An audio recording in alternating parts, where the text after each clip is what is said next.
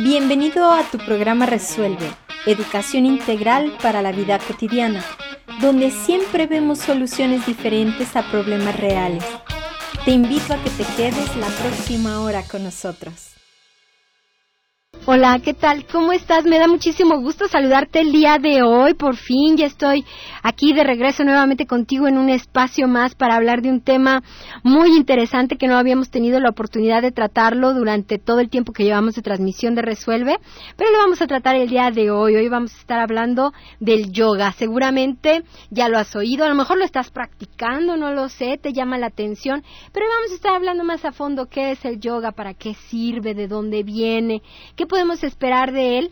Yo soy Luis Isabel Vélez, sembradora de paz aquí en el micrófono, muy contenta de estar contigo un día más compartiendo, pues ahora sí, que todo lo que a mí me interesa que tú conozcas para que tengas una vida más plena, más feliz. Que como dijo mi invitada María Naya, pues para que te enamores de la yoga. Y ya te dije, ¿quién está aquí María? ¿Cómo estás? Hola Isabel, qué gusto de estar aquí nuevamente contigo, con ustedes, el público en general. Para mí es un gran honor. Pues muchísimas gracias, María. Déjenme les digo que ella es una experta de un montón de temas. Yo a veces no les digo todo lo que saben hacer mis invitados, no porque no quiera o no porque no sepan hacer muchas cosas, es porque prefiero aprovechar el tiempo en cosas que, que creo yo, creo yo, les van a ser de más utilidad. Me gustaría como ir platicando un poquito más de yoga. ¿Cómo empezamos o por dónde empezamos, María? ¿Qué es el yoga? Bueno, como siempre, ¿verdad? Las definiciones es lo importante para ubicarnos en el, sitio correspondiente. Muy bien. Pues mira, yoga deriva de una palabra muy conocida para, para muchos, que es de un vocablo que dice yuk, y ese yuk significa unión. Lo que significa que yoga es la unión de ti contigo mismo, de ti con el universo, con el cosmos, de ti con tu ser espiritual, de ti con tu entorno, de ti con todos los seres humanos. Entonces, este, partiendo de ese concepto, entonces, yug, yoga, unión. O sea, quiere decir que cuando estoy practicando yoga, lo que estoy haciendo es buscando unirme conmigo misma de alguna manera. Exactamente, sí. Es una manera de tratar de que ya ves la mente generadora de pensamientos, etcétera, etcétera, deje de estar divagando para centrarse en el aquí y en el ahora. En ese momento presente, que es el único momento que existe. Esa es la función del yoga. Y fíjate que ahorita lo que acabas de decir, bueno, me has dado la razón de lo que les estaba diciendo, que divagamos mucho. eh, yo lo estoy percibiendo como un programa, un problema, no sé si te pase lo mismo, yo lo estoy percibiendo como un problema muy fuerte con mis alumnos, son muy distraídos. Entonces les cuesta como mucho trabajo el poner atención a, una indicación o a una petición de algo que tienen que hacer y hacen cada invento maravilloso que digo, bueno, sí está muy bonito, pero no es lo que te pedí, ¿no? Entonces, el yoga, eh, por excelencia, podríamos decir, es la que es disciplina, ciencia encargada de, fomentar eh, la unión con, contigo mismo. Contigo mismo, exactamente. Y tal como lo has definido, Isabel, el yoga es una ciencia porque es algo que se puede comprobar sus efectos, ¿sí? Y hoy día se está investigando científicamente mucho cómo es que actúa el yoga y, bueno, nos damos cuenta de una serie de procedimientos fisiológicos a nivel del sistema nervioso autónomo, el simpático, parasimpático, y cómo ayuda a regular cada uno de los segmentos y desbloqueando cualquier este raíz nerviosa o algo que pueda estar comprimida ahí, ¿verdad? Entonces, es una ciencia y es una disciplina milenaria, milenaria. Realmente su origen algunos autores lo remontan a dos mil años antes de Cristo, otros tres mil años antes de Cristo. Hay algunos datos o vestigios de, de escritos que hasta se remonta a cinco mil años antes de Cristo. Lo más importante y trascendental de todo esto es que es una actividad milenaria que ha venido realizando el ser humano y sigue vigente en el presente, en el presente, en el presente. Lo que pasa es que hoy día se está volviendo muy popular por los efectos inmediatos que está teniendo de acuerdo a las necesidades de este nuevo ser humano que ahora está teniendo. Por ejemplo, ahorita decías, es que mis alumnos son muy distraídos, o sea, no se concentran, no esto, no lo otro.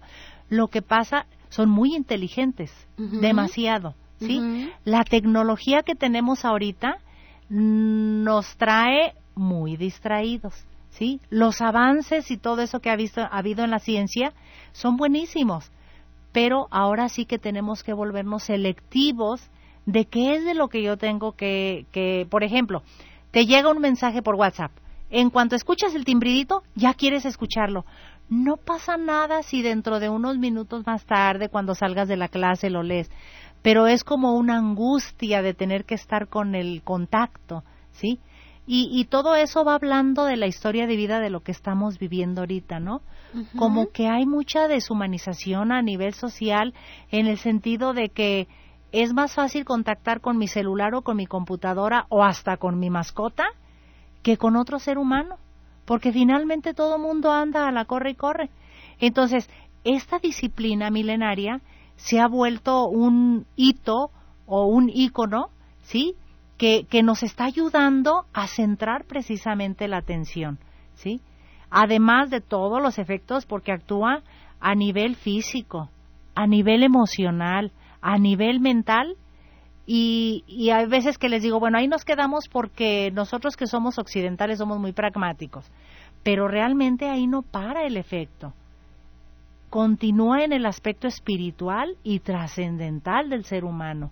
Entonces eso hace que sin que tenga explicación o sin darnos una explicación, a veces no sabemos cómo actúa, pero actúa porque se notan los cambios cuando una persona empieza a practicar yoga.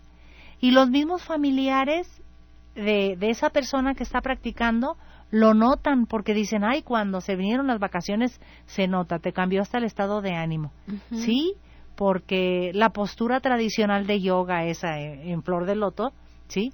Este, esa es una postura justo para meditación y justo precisamente para aquietar las fluctuaciones de la mente, que como te decía hace un momento, la mente, cada cosa, cada órgano en nuestro, en nuestro cuerpo tiene una función. Y la función de la mente es generar pensamientos. Entonces ella genera, genera, genera y genera y genera una y otra cosa. Entonces, la función del yoga es ayudarte a quietar esas fluctuaciones de la mente para que no haya esa ansiedad o angustia que con frecuencia se ve el ser humano sometido por los múltiples factores. Y aquí de lo que nos estás hablando es de esta yoga física, ¿no? Porque, ah, por ejemplo, está el Bhakti Yoga, el Nana Yoga y el Karma Yoga, que no son o no tienen nada que ver con la parte física o el trabajo físico, ¿no? ¿O sí? Fíjate, claro que sí, sí tiene que ver. Es que esto es algo así como lo que hemos hecho los occidentales, como desmembrar el cuerpo, como si allá está mi físico, pum, allá lo pongo en un rincón. Mis emociones, pum, allá están en el otro rincón. Mi parte pensante intelectual, pum, en otro rincón. Lo espiritual, aunque escondido, pero ahí está en el otro rincón. Entonces, como que si estuviésemos fragmentados. Y no, todo está en todo, como una ley universal. Todo está en todo.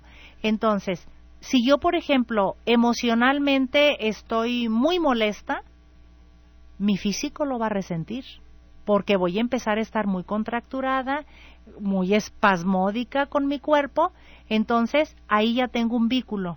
¿Y mis, y mis pensamientos cómo crees que van a estar? Si yo estoy toda enojada, molesta y mi cuerpo tenso, pues mis pensamientos probablemente no estén tan ecuánimes, tan filosóficos, tan ver la vida con un poquito más de optimismo. No, al contrario, me torno pesimista. ¿Sí? ¿Por qué? Porque si estoy con una contractura, esa contractura me va a estar provocando un dolor. Entonces, podemos darnos cuenta cómo el, voy a decirle, el receptáculo, el receptor precioso es nuestro cuerpo, es nuestro cuerpo. Y ese nos va a estar reportando cómo anda las, los otros cuerpos, vaya, que forman parte de nosotros mismos. Que finalmente, bueno, el cuerpo físico es así como que el vehículo, ¿no? Que, que, recibe y que te informa de todo lo que te está pasando para que tú lo puedas entender. pues vamos a seguir platicando de yoga al regresar del corte.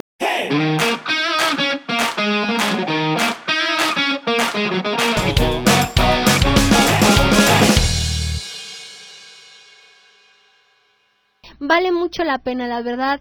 Creo que eh, de las experiencias agradables que yo he tenido ha sido yoga, que luego me duele todo, ¿eh? O sea, también, también eso que, que quede bien claro, o sea, el yoga no es así como que suavecito, el yoga es un ejercicio que requiere creo que mucha concentración y mucha flexibilidad. Entonces, a ver, ¿qué te parece si retomamos un poquito lo que yo te preguntaba antes de irnos al corte? Del Bhakti Yoga, Nana Yoga y Karma Yoga, que son tipos, de acuerdo a lo que me estabas diciendo, son tipos de yoga que a veces ni siquiera conocemos porque estamos más familiarizados con el Kundalini Yoga o con el Hatha Yoga y el otro que es el, no me acuerdo qué yoga, que ahorita nos vas a decir, que son técnicas. ¿Cuál sería la diferencia? Bueno, eh, existen diferentes tipos de yoga. El Bhakti Yoga es cuando estamos en una meditación o en una oración. ¿Por qué? Porque todos los seres humanos tenemos esa parte espiritual que nos hace eh, vibrar en una dimensión diferente cuando nos ponemos en paz y en contacto con nuestro ser interior o con el concepto de divinidad que tengamos cada uno, ¿no? Ahí estamos practicando el Bhakti Yoga y ese es un tipo. El Nana Yoga, ese o Nani Yoga, ese yoga del conocimiento. Este es cuando yo me pongo a estudiar y estudiar y aprender cosas en relación a mi propio autoconocimiento. ¿Sí? Entonces, ese, ese y, e inclusive el conocimiento de, de más situaciones del mismo yoga, ¿no? Todo lo que esto implica. El karma yoga se le conoce como el yoga de la acción. Entonces, es cuando yo hago una acción positiva por una persona o por mí misma, ¿sí? Ese es lo que decimos, atraes ah, buen karma, ¿sí? Porque obviamente haces algo positivo y pues se te viene algo positivo. Lo que tú mandes es lo que recibes, ¿sí? Entonces, este, ese es el karma yoga, ¿no? Y el hatha yoga es propiamente el exclusivo de las asanas o posturas de yoga. Lo que pasa es que toda esta terminología suena así como un poquito media rara y a veces así media ribombante, pero simple y sencillamente es terminología en sánscrito. El sánscrito era el idioma o la lengua que utilizaban los grandes rishis, los, los, grandes sabios de la antigüedad allá en el Medio Oriente, en el Lejano Oriente. Entonces era exclusivo para, pues ahora sí como decimos hoy en la actualidad, para la gente muy académica, muy, muy docta, muy preparada, ¿no? Que hayan tenido ciertos estudios. Sí, así es. Y esto eran los rishis y ellos utilizaban el sánscrito. Ese es el idioma. Y nosotros lo retomamos ahora en Occidente este, más que nada como para emplear la vibración, porque la palabra, la voz, tiene una vibración, entonces más que nada como para rescatar eso, porque a veces, por ejemplo, en vez de utilizar el nombre de una postura, como vamos a ponernos en halasana o tadasana, o ahora podemos decir acá en Occidente, ah, vamos a ponernos en la postura este de perro boca arriba, este, vamos a ponernos en la postura del guerrero, o etcétera, ¿no? ¿Por qué? Porque estamos, como que somos más descriptivos, ¿no? De acuerdo a la posición que adopte el cuerpo. Pero si queremos retomar también la vibración del sonido, entonces es que usamos también el sánscrito. Por eso es que mucho de la yoga se acompaña con mantras. Entonces, exacto. Por, por el uso de la vibración de las palabras que son en sánscrito o en gurumukhi. Yo tenía entendido que algunas de las, de las mantras también eran en gurumukhi. Entonces, ¿Y, qué, qué, qué, yoga o qué técnica, qué técnica practicas tú o, a dónde nos estás invitando a ir para practicar qué tipo de yoga? Ah. Hatha yoga, kundalini yoga. Ah, eso es muy interesante. Todas estas cosas, escuelas que estás mencionando ahora son eso, son escuelas de yoga que tienen diferentes técnicas. Hoy día hay una cantidad increíble de técnicas para hacer yoga, ¿sí? Y dentro de las escuelas, pues sí, la, la que yo estoy practicando desde hace 25 años, 26 años ya, se llama Hatha Yoga, ¿sí? Ha y Ta. Ha, sol, ta, luna. ¿Sí? Es el equilibrio del sol, la luna, de las polaridades, por lo positivo, por lo negativo, que es lo que tenemos en el cuerpo finalmente, ¿sí? Entonces, este, ese yoga corporal, trabajamos sobre de ello y este y tenemos muchas técnicas para realizar una postura. Ok, y entonces, a ver, porque yo, yo casi estoy segura de que todas las personas que nos están escuchando han oído alguna vez Hatha Yoga, Kundalini Yoga, que creo que son de las más conocidas de alguna manera. ¿Qué diferencia hay entre una y otra? Bueno, este, la práctica eh, de ciertos mantras o la práctica de ciertas vocalizaciones, como decimos, en ocasiones las posturas pudieran parecer igual, pero se les da, por ejemplo, Kundalini, como su nombre lo dice, este, la Kundalini es la energía que fluye por el centro de la médula espinal, ¿sí? Pero son energías que no se ven, pero sabemos que ahí están y que por ahí pasan y que existen. Entonces, eh, Kundalini como que se acentúa mucho en ciertas posturas que están y ciertas posturas y ciertas respiraciones que están trabajando mucho la vitalidad como, voy a decirla como forzada. Por ejemplo, una respiración de fuego que le conocen, ¿sí? O sea, acelera más deprisa el metabolismo. Y, y con Hatha Yoga eh, también hacemos referencia a ese tipo de respiraciones, pero no es nuestra prioridad, vaya. ¿Sí? Por ejemplo, a eso se le llaman pranayamas. Los pranayamas son los ejercicios respiratorios que los recomendamos más bien en lugares bastante bien oxigenados porque hacemos todo un proceso de desintoxicación y de depuración del cuerpo que si lo estás haciendo en un lugar este muy contaminado nos puede dar unas reacciones adversas, ¿no? Oye, entonces ahorita, por ejemplo, con tanto problema que tenemos de inversión térmica y todo eso, es muy mala idea practicar pranayama en estos días, ¿no? En esos lugares contaminados, sí. ¿Cómo? Porque, porque bueno, o sea, ¿cómo, ¿cómo limpias un espacio para que no entre el aire? Porque yo me acuerdo una vez que hubo una inversión térmica, yo estaba practicando natación en, en, en algún momento y yo hubo una inversión térmica y dejaron abierto, no, me estaba muriendo al día siguiente de la infección que agarré en la garganta, ¿no? Porque, entonces, el pranayama es mucho de respirar y respirar. ¿Y cómo le haces para limpiar un espacio para que sea puro si de todas maneras la contaminación está a todo lo que da? Bueno, por eso te digo, necesita ser en un lugar oxigenado arbolado o, fuera de la ciudad preferentemente. O por lo menos que el lugar supongamos en un instituto de yoga donde estés que no sea un lugar céntrico sí que no sea un lugar céntrico porque este pues sí hay mucha contaminación. Pero fíjate ahorita que mencionas eso y por los fenómenos que estamos teniendo ahorita en nuestra sociedad eso de del dengue la influenza y todo eso cómo se han venido reactivando Fíjate, cuando apareció hace un año, dos años. Como tres años ah, como apareció. Años, en 2009 dijeron que había. Eh, fue uno de los brotes más importantes que vi ayer en la tele. Se me hizo bien interesante, por ejemplo, las medidas que, que tomó nuestro gobierno. ¿Qué es lo que hizo inmediatamente? Es lo de prohibir a ciertas ciertos carros, ciertos vehículos o para que no estén circulando, por ejemplo, en el DF. Por otra parte, no hubo escuelas, este, es decir, circulaban los autos más indispensables eh, que no podían evitarse, ¿no? Pero con esto, ¿qué lográbamos? ¿Qué fue lo que se logró con esa medida que tomó el gobierno? Dos, tres días, cinco, seis días que estuvimos en esa, ¿cómo le podemos llamar? En esa recesión de tanta contaminación, por lo que logramos fue mejorar la ventilación, ¿sí? Bajar la contaminación. Ahora, con esta llovedera que hubo, te recordarás ahora fin de año y con los frillazos y todo eso, yo les decía, alégrense, no, no estén preocupados porque esté lloviendo mucho.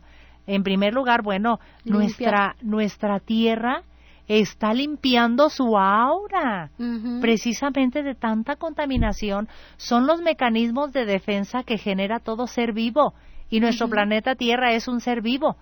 Entonces, si queremos aprender a respetar la tierra, primero tenemos que aprender a respetarnos a nosotros mismos que somos otro microplaneta, sí, otro microcosmos. Entonces, el yoga es una excelente acción para limpiarnos de todas esas impurezas, tan solo con el hecho de estar haciendo las posturas, porque en cada postura yo les digo, no me cansaré nunca de decirles, inhala y exhala inhala y exhala. ¿Por qué? Porque fíjate, 70% de los desechos del metabolismo de nuestro cuerpo lo eliminamos por la respiración. ¿Cómo crees? Por eso es que la gente se enferma tanto de neumonías, bronquitis, del neumococo y los neumos que tú quieras. Lo que tenemos que hacer, nuestro problema como humanidad no es propiamente el, la cuestión económica. Todo mundo, mira, si nos vamos a realidades de la población mundial, ¿sí? Casi el 60%, ¿sí? Padece de, de una economía muy debajo del nivel aceptable, voy a decir, o, o de sobrevivencia, ¿sí? Por, por, emplear una terminología. Y otro 30% está en condiciones peor que, que las, el 60% que te acabo de mencionar. O sea que están todavía por debajo de lo de abajo. Lo que sucede es que realmente es una poca cantidad de gente con una economía muy favorecida, ¿no? Sabemos cómo está esto muy sí distribuidos los millones en una distribución de economía de la población. sin embargo, el problema no es económico. Qué paradójico, ¿no? Nuestro problema es educacional. De acuerdo. ¿Sí? Totalmente educacional. ¿Cómo nos educan nuestros gobiernos? ¿Qué tipo de programas nos difunden? Qué tipo de, de anuncios, de mensajes, ¿sí? Y, y ahí estamos metidos todos en eso, para poder luchar, voy a decir la palabra luchar, a lo mejor no, sino para poder estar en un ambiente donde no te puedes vivir peleando, ni criticando, ni juzgando eh, los, los sistemas gubernamentales o lo que sea. No, es que nosotros también formamos parte de ese gobierno. Entonces, lo que tenemos que hacer es este fortalecer nuestra voluntad, ¿sí? Tener trabajos de voluntad, ¿sí? Porque este tipo de trabajos nos va a ir llevando actitudes diferentes y yoga es un trabajo con la voluntad. De entrada, tienes que tener mucha voluntad de ponerte en una disciplina. Claro, de levantarte y oírte a, a tomar una clase. Exacto. Fuerza de voluntad. Claro. Y esa voluntad se va reflejando en el ser humano, se va, dice, ay, qué, qué buena aura trae esta persona, o qué buen magnetismo. A veces la gente no emplea o no sabe qué palabra emplear para describir algo de esa persona, pero no es ni más ni menos, no es ni más ni menos que es ese trabajo sobre sí mismo, ¿sí? Y el yoga nos enseña técnicas de cómo vivir mejor. Y eso es bien interesante y ahorita vamos a retomar una parte que creo que tiene mucho que ver ahora hablando de libertad financiera, que me pusiste así como un marco muy bonito. Ah. Vamos a hablar un poquito de eso, de lo que estás diciendo, porque creo que tienes muchísima razón. Entonces vamos a, retomarlo para, para entenderlo, para hacerlo nuestro y para animarnos a ir a tomar pues la yoga y hacer los cambios que tengamos que hacer en nuestra vida para ser mejores seres humanos.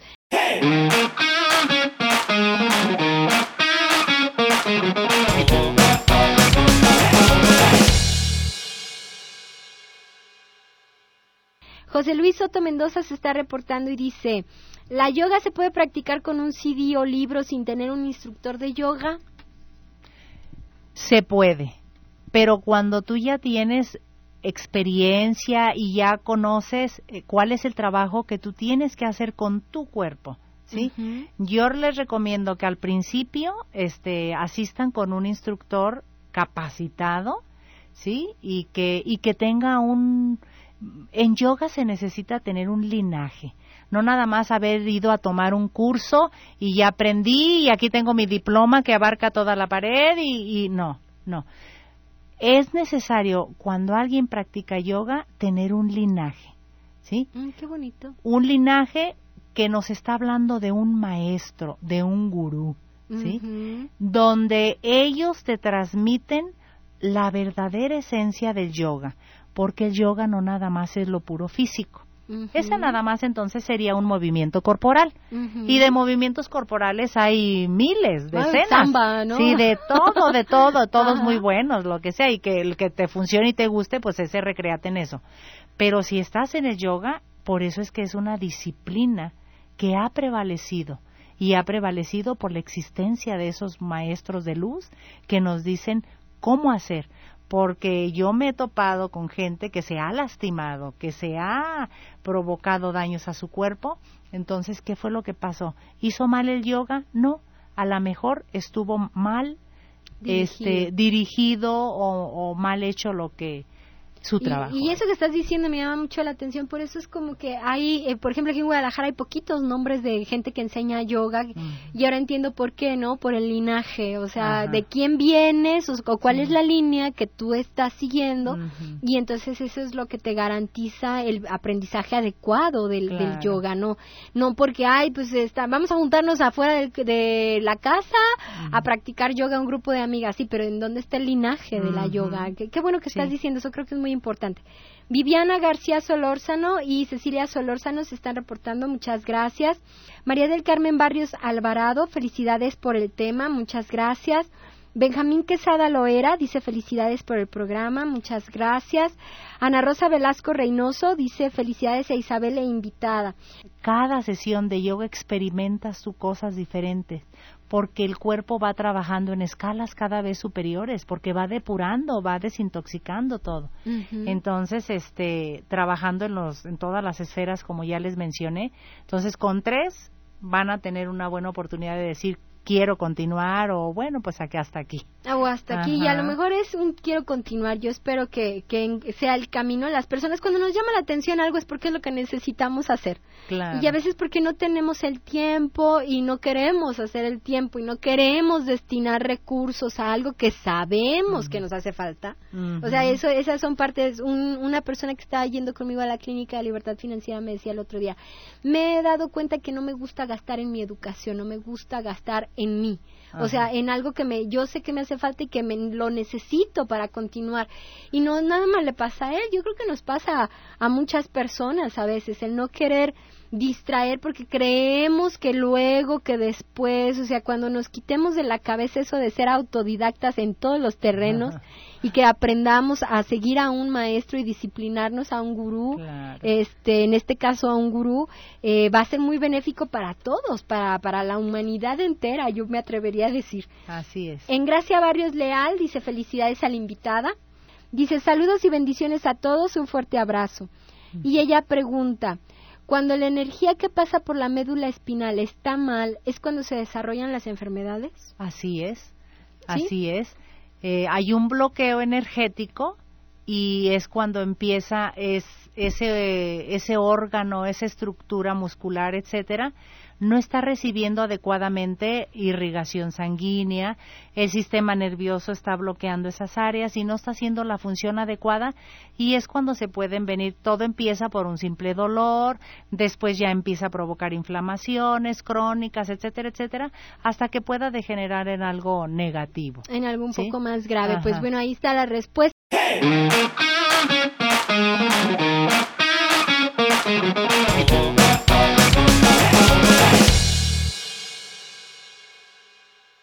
Desafortunadamente yo solamente veo la aura positiva, como dicen.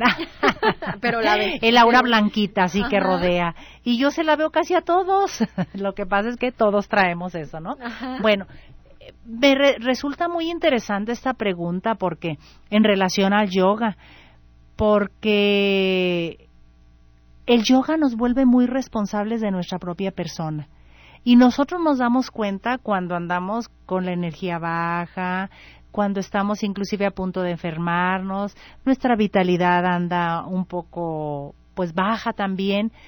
Entonces, obviamente eso va a tornar nuestra aura probablemente, no sé, se dice que amarilla cuando anda como muy envidiosa, roja cuando anda enojada, un poco más oscura cuando no sé qué.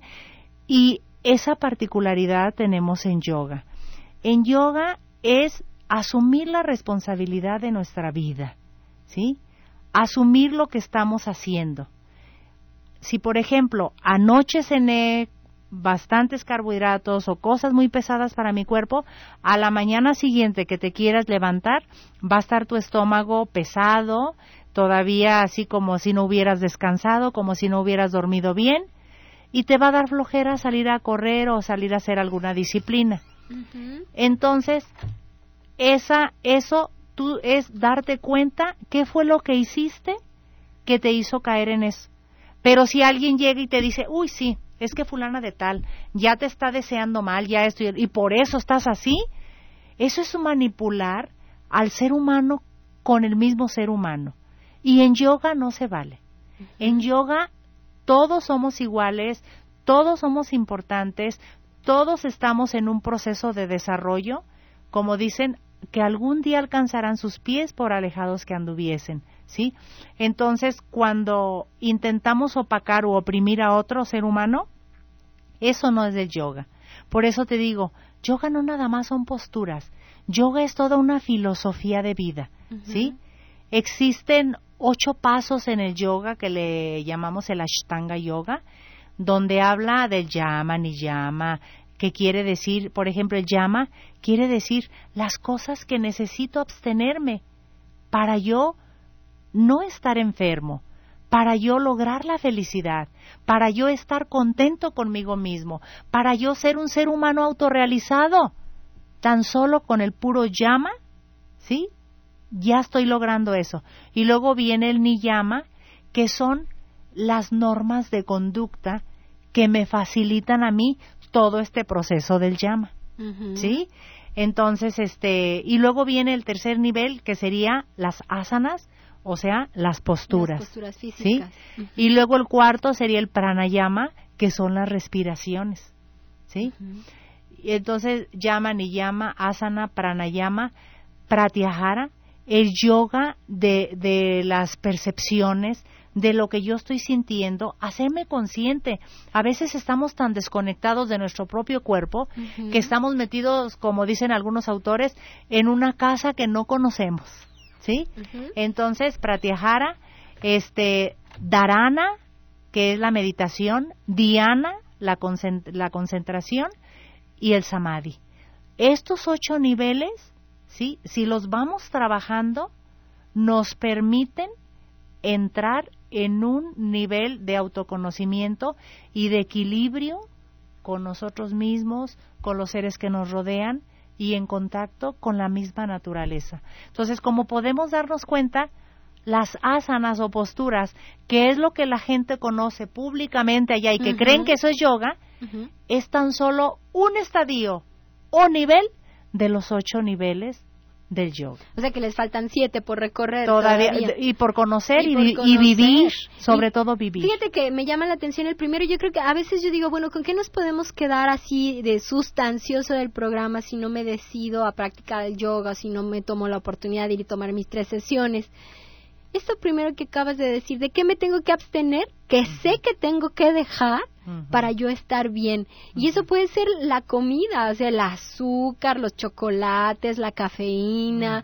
O sea, tú sabes, por tu estado de salud, tú sabes que lo tienes que dejar, pero no lo dejas. Y ahí ya estás empezando con este camino de yoga que, que del que, que estamos hablando, que es el primer nivel, porque muchas veces nos arrastran nuestros gustos. O sea, ¿a qué le hace? Una, un refresquito de estos negros chiquito que acabo el doctor es poquito, pero me lo tiene prohibido el doctor, pero es poquito y no me va a pasar nada. Pues empieza por dejar aquello que tú sabes que no deberías de estar consumiendo o haciendo o pensando, porque muchas veces estamos muy contaminados de todas maneras. Susana González Ramírez, de 54 años de edad, ella felicita por el programa, muchas gracias, y te pregunta, ¿una persona que no ha hecho yoga y tiene sobrepeso puede practicar yoga? Sí, sí puede. Muchísimas gracias otra vez, María, por haber estado aquí con nosotros. Gracias a todos por habernos acompañado. Hay que ser feliz hay que ser sembradores de paz. Yo soy Luisa Isabel Vélez, sembradora de paz. Hasta la próxima.